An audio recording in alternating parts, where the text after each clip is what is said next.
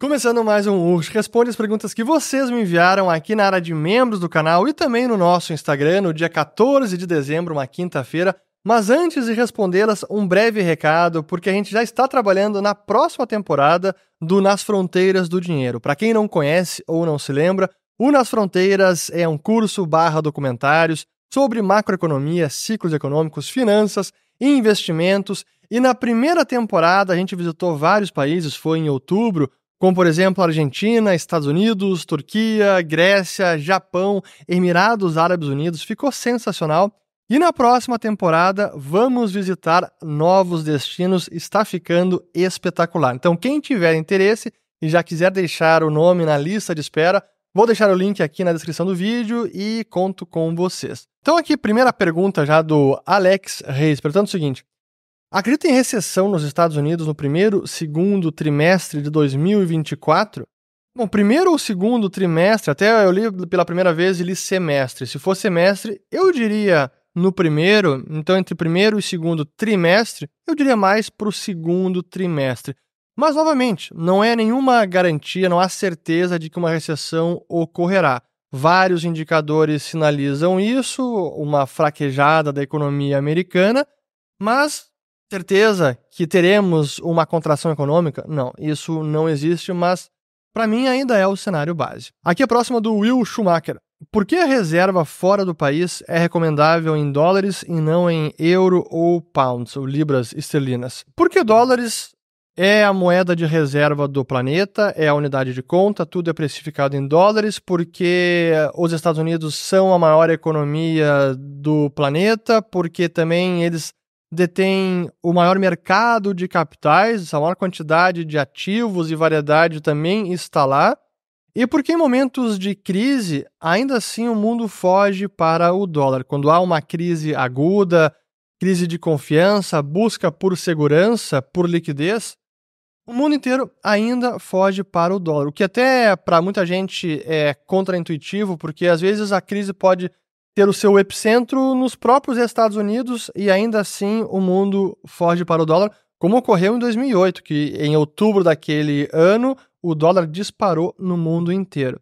Mas eu diria que é por esses principais motivos. E até comparando dólar, euro e libra, euro, na minha avaliação, tem problemas mais complexos e para mim tem uma situação em termos de fundamentos, tem mais defeitos do que o próprio dólar. E a libra também, além de ser uma moeda de um mercado bem menor e que até nos últimos tempos sofreu uma inflação maior do que a do dólar. Então, se é para diversificar do real em termos de moeda nacional, eu diria principalmente o dólar. E pode haver algum momento em que o dólar se enfraqueça em relação a euro ou libra, mas dificilmente será algum tipo de depreciação como uma moeda emergente. Ah, o real se depreciar frente ao dólar, o euro e a libra, ok, é relevante. Mas normalmente as variações entre moedas fortes, ou como eu digo, menos fracas, não é tão relevante assim em questão de um, dois, cinco anos. Aqui do boa pergunta, ó. Powell afinou e jogou a toalha igual 2018?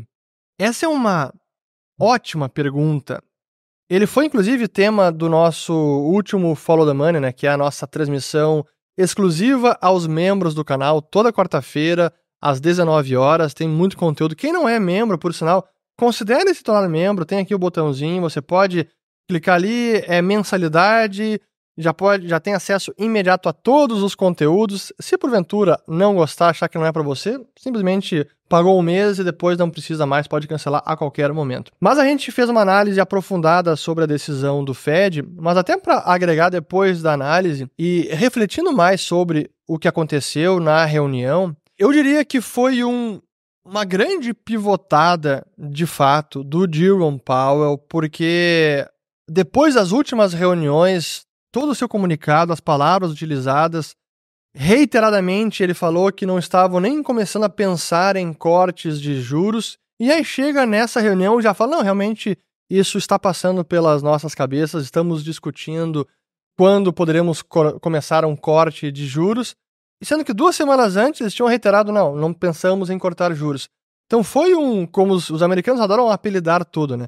Isso eles chamaram de The Great Monetary Pivot of 2024. Então, grande, a grande pivotada monetária de 2024. E potencialmente pode ser isso, porque foi uma comunicação muito pombo, dovish, então mais frouxa, sinalizando para o mercado que os cortes de juros podem iniciar mais cedo do que se imaginava. Agora, mudou drasticamente algo do dia 13 de dezembro para final de novembro, em termos de dados econômicos, de índices de confiança, indicadores de crédito, de o, o chamado a, a, variação da indústria, a própria inflação, mercado laboral, teve mudanças drásticas que justificassem essa pivotada?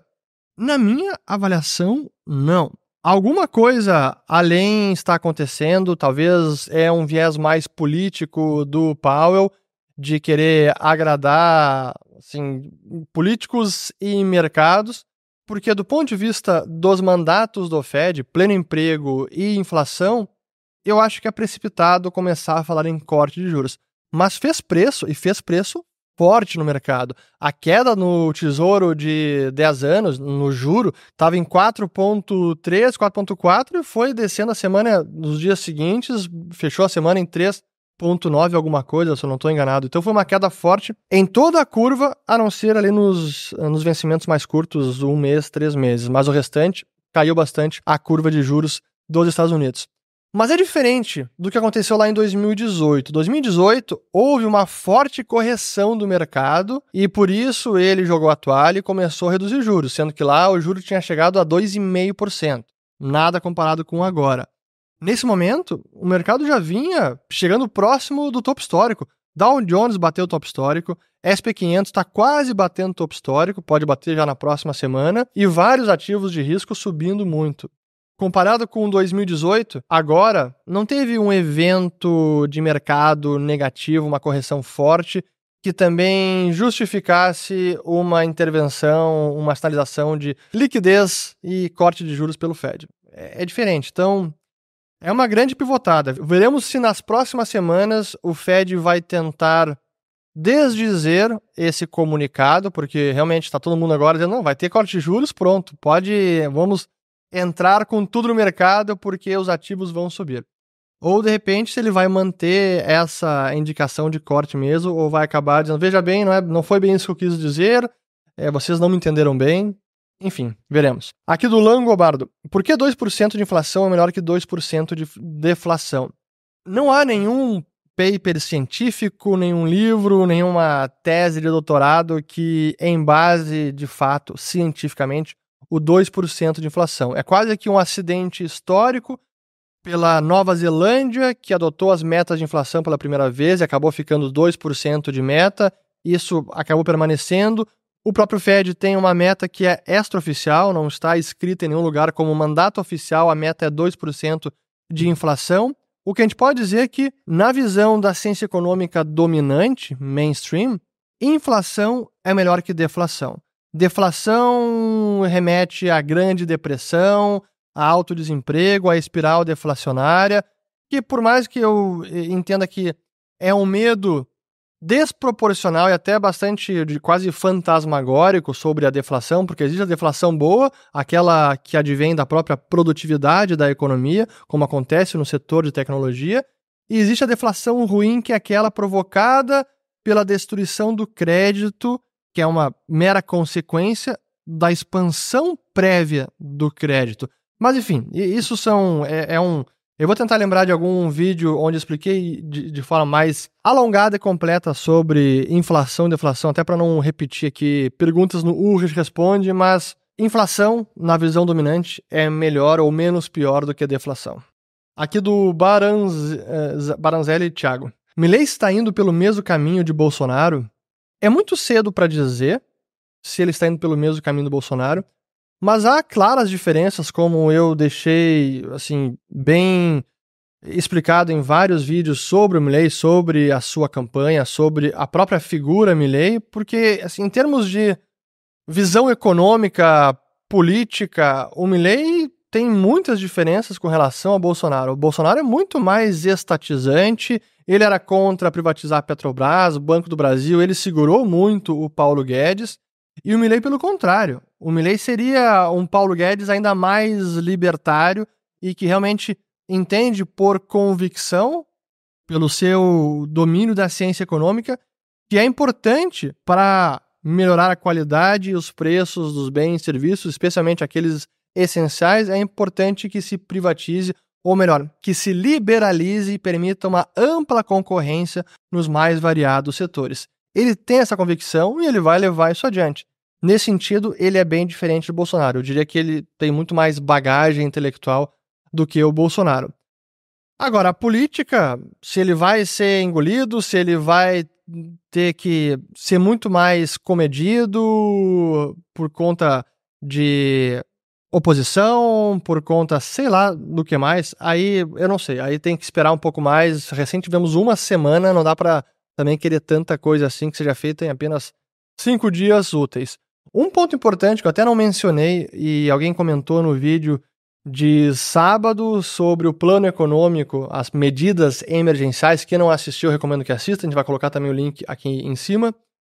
Uma crítica lá que eu não comentei nada sobre a nomeação da irmã do Milley, a Karina, para um cargo especial de assessora. Eu não, lembro qual foi o cargo exato. E que ele teve que revogar uma lei que proibia nepotismo no governo. E dizendo que eu estou passando pano porque eu não critiquei isso. Então, venho aqui para me retratar, dizer que sim, critico, acho que é errado do Milley fazer isso, eu não faria.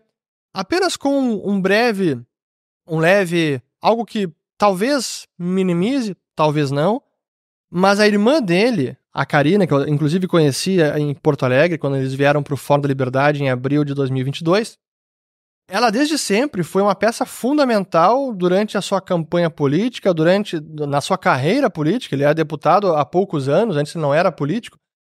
E ela sempre foi uma pessoa fundamental em termos de estratégia e ele sempre deixou claro que ela faria parte do governo de alguma maneira. Então, nomear ela, acho ruim, não deveria ter feito, podia manter ela apenas como uma assessora próxima, sem ter um cargo específico, joga contra, sem dúvida alguma, colocar a própria irmã no governo. Mais uma do Thiago aqui. Ó. O Fed chegou no topo dos juros. É a partir de agora que a crise pode iniciar, se Fed precisar mais aumentos? É, é, é difícil dizer, assim, essa, fazer essas constatações, o previsão agora que ele vai começar a cortar os juros, ou pode começar a cortar os juros, é que uma crise vai ocorrer. O que para mim parece ser uma dissonância do mercado é que se a gente olhar pelo lado da economia, do, de como os lucros das empresas podem ser impactados nos próximos meses, eu entendo que lucratividade deve piorar no próximo ano. Portanto, uma alta das ações hoje só pode ser justificada por uma expansão de múltiplo.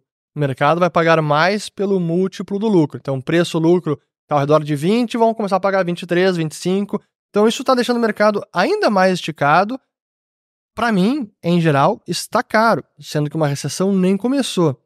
Aí significa que terá uma crise, uma, um forte crash no mercado? Não dá para dizer, mas para mim, a relação risco e retorno no mercado de ações americano hoje está desfavorável. Não, não, para mim não é o momento de aumentar a exposição no mercado acionário americano. Mas pode ser que o mercado siga subindo e eu esteja completamente errado sobre isso. Felizmente, nas posições que eu tenho em renda fixa em dólares, em ações de urânio, em ações de petróleo, até ações brasileiras, eu sigo participando do mercado e se o mercado seguir subindo, vou me beneficiar.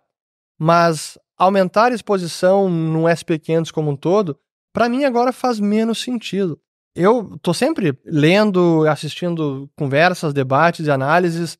E teve uma recente que eu assisti muito bacana do Louis Vincent Gave, da Gavcal Research, no podcast do Mab Faber, junto com o Cup. Ele, é, ele tem o, o, No Twitter dele é Cup, K-U-P-P-Y. E o Cup dizendo, isso foi umas duas semanas atrás, eu acho. E ele dizendo que uma visão que ele tem agora que é talvez fora do consenso é que ele acha que, independentemente do acontecer, o SP500 vai seguir subindo. Ah, não importa, pode ter recessão, pode ter assim, desaceleração econômica, o Fed pode manter os juros elevados ou pode começar a cortar. Para ele, o SP500 vai seguir subindo por vários motivos que ele explicou nessa, nesse podcast, mas é o call dele. E pode ser que isso aconteça. Então, o que eu busco não fazer é apostar contra. Bom, vou shortear o SP500? Não, não tem por que eu fazer isso. Prefiro entrar nas posições que eu tenho mais domínio sobre a tese, que eu entendo bem os fundamentos, sei quais são os riscos, sei quais são os potenciais de upside e pronto. Não tem por que eu querer apostar contra o mercado americano.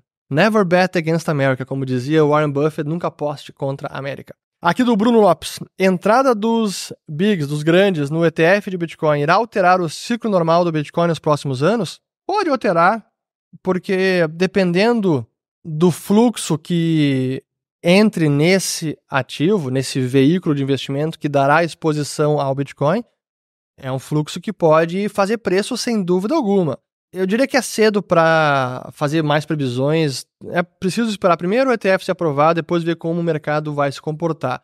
Até porque hoje, será que para o institucional entrar de verdade, os ETFs são tão imprescindíveis assim? Já tem um ETF de futuro, já tem uh, outros veículos que investem em Bitcoin, já tem estruturas de investimentos que permitem que institucionais tenham uma alocação nesse mercado. Então, eu tenho dúvidas sobre a real relevância que o ETF vai ter, pelo menos no curto prazo. Talvez no longo prazo isso possa mudar. Aí, aguardemos.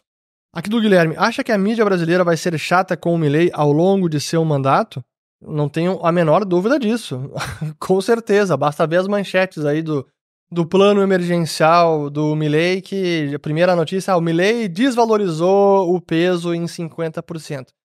O Milley não desvalorizou o peso, ele apenas reconheceu o que o mercado já estava praticando. O ágio do dólar blue era mais de 100%, chegou a quase 200%. Então, o dólar oficial era 350, o dólar blue, que é no mercado paralelo, chegou a mais de 1.050 pesos por dólar. Essa é a taxa de câmbio real. O que o Milley fez foi, não, vamos esquecer essa mentira, essa enganação de taxa oficial de 350 ou 400 pesos por dólar e vamos depreciar o peso e levar a taxa de câmbio para 800 pesos por dólar. Muitos liberais, inclusive, criticaram essa posição dele, e eu confesso que ainda não sei de que lado eu estou. Se deveria ter liberado logo todos os controles, não tem mais câmbio oficial, é o câmbio de mercado, ou mantém esse câmbio é, fixo. Eu digo que não dá para saber ainda porque me parece ser uma estratégia do Milley, como eu comentei no vídeo de sábado, que, ao tentar controlar o câmbio num patamar mais realístico, em 800 pesos por dólar, mas manter ele aí fixo, ele evita uma constante depreciação do câmbio oficial, que respingaria mais rapidamente nos preços da economia, gerando uma alta inflação, ou maior ainda. Então, ele mantém o câmbio controlado por algum tempo, até que venha de fato o plano final de estabilização monetária, a reforma do peso, dolarização, Vamos esperar ver para ver o que eles divulgarão. Então pode ser uma estratégia para comprar tempo e não uma estratégia permanente de, de política econômica. Por essa ótica, eu até poderia concordar com essa estratégia, mas a gente não sabe o que está acontecendo.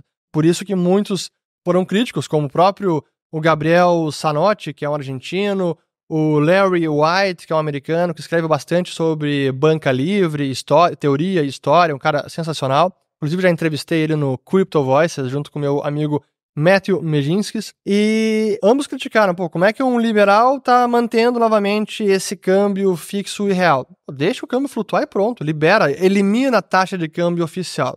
Acho que há argumentos válidos para ambos os lados, mas talvez Esperemos mais algumas semanas para saber se era apenas uma estratégia do Milley para comprar tempo até que venha o plano final. Aqui da Cris Ribas. Fala mais sobre ouro e prata físicos. Boa! Aproveitando essa pergunta, porque a gente fez uma conversa muito bacana com o Tavi Costa da Crescat Capital, que é exclusiva para os membros aqui do canal. Ela vai ser divulgada, acho que agora na segunda-feira, dia 18 de dezembro. E foi justamente sobre ouro, sobre prata, sobre os investimentos da Crescat em mineradoras. Tá sensacional, vocês vão gostar. Então, eu diria para fazer parte do da área de membros e ter acesso a essa conversa. Ouro e prata físico eu não sou um grande adepto. Para mim tem mais um valor assim de tradição histórico do que uma forma de investimento. E certamente, se investisse em ouro prata físico, seria uma parte bem pequena do patrimônio. Aqui do Túlio Schulter. Com expectativas de redução da taxa de juros para 2024, o que esperar do petróleo? Olha, o petróleo está surpreendendo muita gente e é um momento de mercado. Eu também acompanho bastante o Twitter do petróleo para ah, ver de perto o que os, os analistas, especialistas desse setor estão é, entendendo o que está acontecendo, o que eles escrevem a respeito. E ninguém sabe direito para onde vai esse mercado. Vejam todos os cortes de produção que a OPEP promoveu, liderada pela Arábia Saudita. E ainda assim, o petróleo caiu pô, de mais de 90 e poucos dólares, chegou abaixo de 70. O WTI, o Brent, se eu não me engano, não, mas foi quase isso. Então ainda está na casa dos 70 dólares pelo barril. E para mim isso reflete mais uma desaceleração da economia global. Assim, essa que é a verdade. A economia global hoje está sentindo que tem menos demanda por petróleo. Para mim, essa é a principal explicação para entender o preço de petróleo. Agora, para 2024, como é que a taxa de juros vai impactar o petróleo? Não acho que a taxa de juros em si possa impactar muito o petróleo. É mais uma questão de crescimento econômico, então a demanda da economia global. Aqui do Giovanni, qual a diferença entre os 130 mil do Ibovespa agora para os 130 mil de 2021?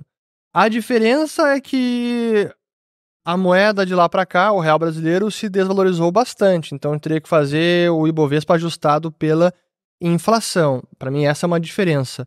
A outra é que agora também é um movimento que está sendo catalisado por uma momentânea fraqueza do dólar, essa queda de juros e o mercado mundial aí nesses últimos dias indo atrás de ativos de risco, com todas as bolsas subiram e aqui no Brasil não foi diferente.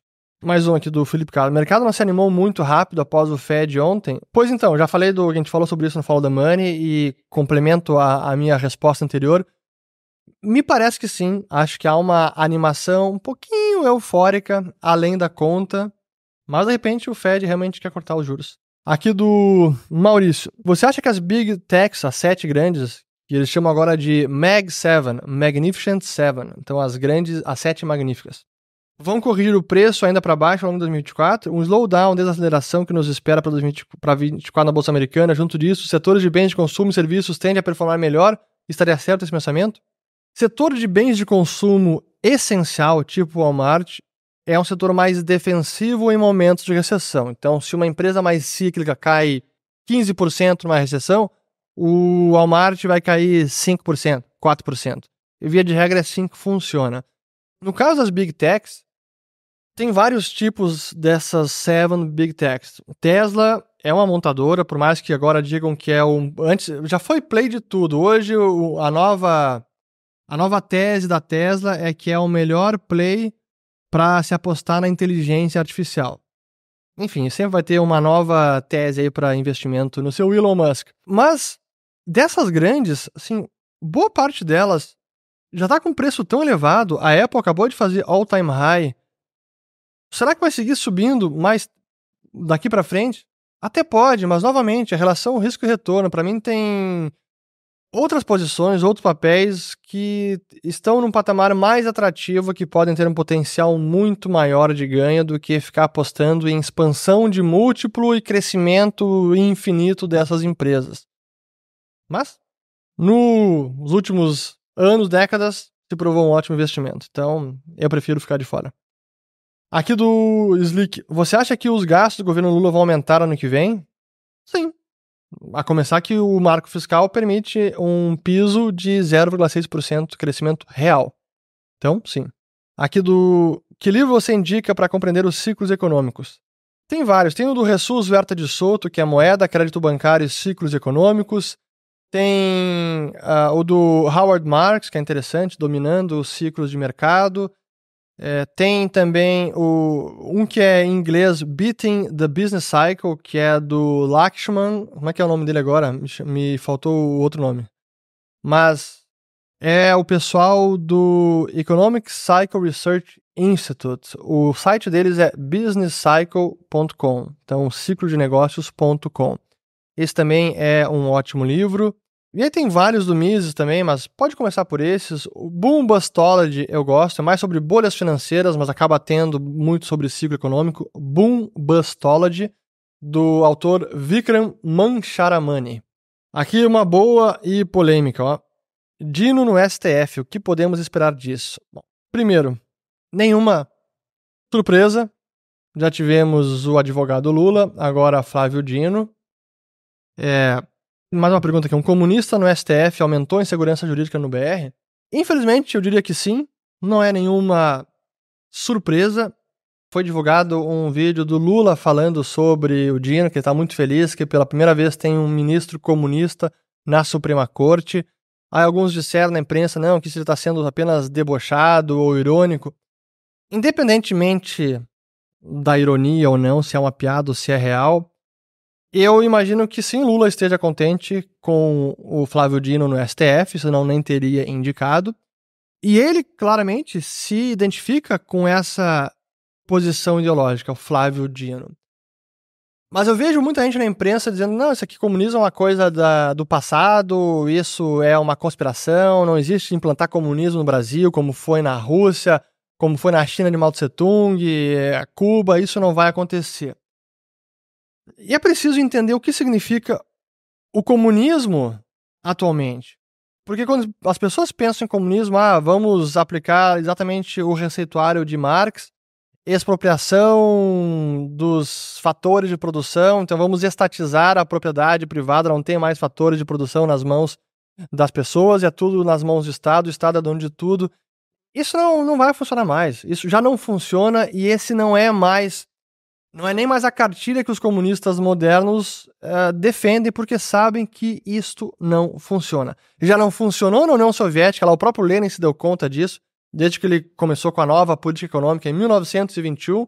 Sabe que se tudo é estatizado, a economia não funciona e tudo cai por terra, o país, a economia, tudo colapsa. Então não tem como praticar a economia comunista raiz expropriação dos fatores de produção. O que nós temos hoje, e esse é o modelo chinês, como Xi Jinping sempre se refere a ele, é o socialismo com características chinesas, é muito mais uma visão de dominância, de supremacia política, de calar a dissidência, de não permitir uma real democracia, de tolir várias liberdades individuais mas sem realmente estatizar a economia, sem acabar com o empreendedorismo, sem acabar com a livre iniciativa, porque se assim o fizessem, tudo desmoronaria. E eles sabem que assim não funciona. Então, de fato, é algo muito mais político e cultural também do que algo econômico. Sabe que não podem destruir a economia. E sem dúvida que se a gente tiver pessoas com esse perfil na Suprema Corte, a insegurança jurídica aumenta. Não tenho a menor dúvida disso.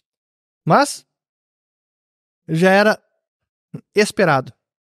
Se não fosse ele, seria outro. Aqui do Michel. Qual a melhor corretora para brasileiro não residente investir nos Estados Unidos? Tenho residência fiscal em Angola.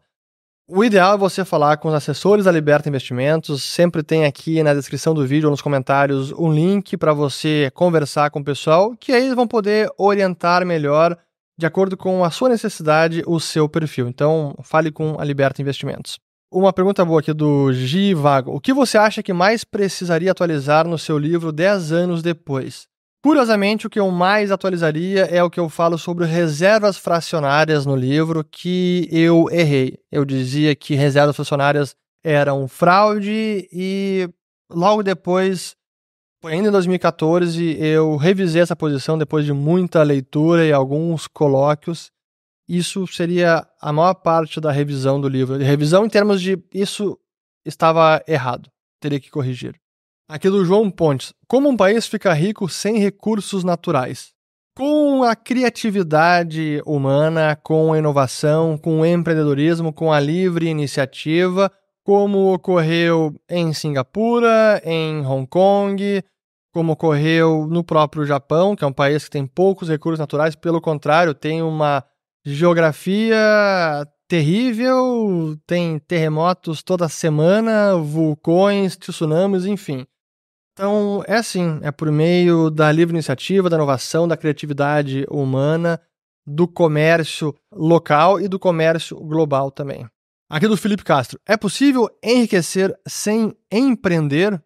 É possível sim, se você for muito qualificado na sua atividade profissional, por exemplo, um médico, um advogado, um executivo de empresa, de multinacional, isso pode deixá-lo rico, ou claramente, se você for um, aí, um artista, é cantor, é esportista, atleta, também de alto nível. Mas sim, as suas profissões, dependendo da profissão, pode enriquecer você. Agora, empreender, tendo uma empresa, começando um negócio, também aumenta as chances de você enriquecer, porque aí você consegue dar uma escala para o negócio que apenas com a sua atividade profissional, com o seu homem-hora, estaria limitado. Então, você é limitado pelas suas horas do dia, e se mesmo você seja um cirurgião, o, do, o mais bem pago do planeta, você só consegue operar durante, sei lá, 10, 12 horas um dia, talvez nem isso. Então, há essa limitação. Para realmente enriquecer com menos limitação da hora a trabalho, é empreendendo, sendo dono de negócios e assim ganhando muito mais escala e com a colaboração, a cooperação de sócios, de trabalhadores que vão ajudar você a enriquecer e você vai ajudar também a eles enriquecerem. Acho que é isso por hoje. Então, mais um O Responde. Espero que tenham gostado, espero que tenham lavado as louças. Compartilhem, se inscrevam no canal, ativem o sininho. E quem não é membro, considere se tornar membro, tem muito conteúdo bacana que não é publicado aqui no canal, inclusive de bastidores, como a gente publica os vídeos, como é que a gente faz. A gente fez já dois, tá muito legal, o pessoal gostou muito. Então, fico por aqui, um bom resto de domingo e até a próxima. Valeu!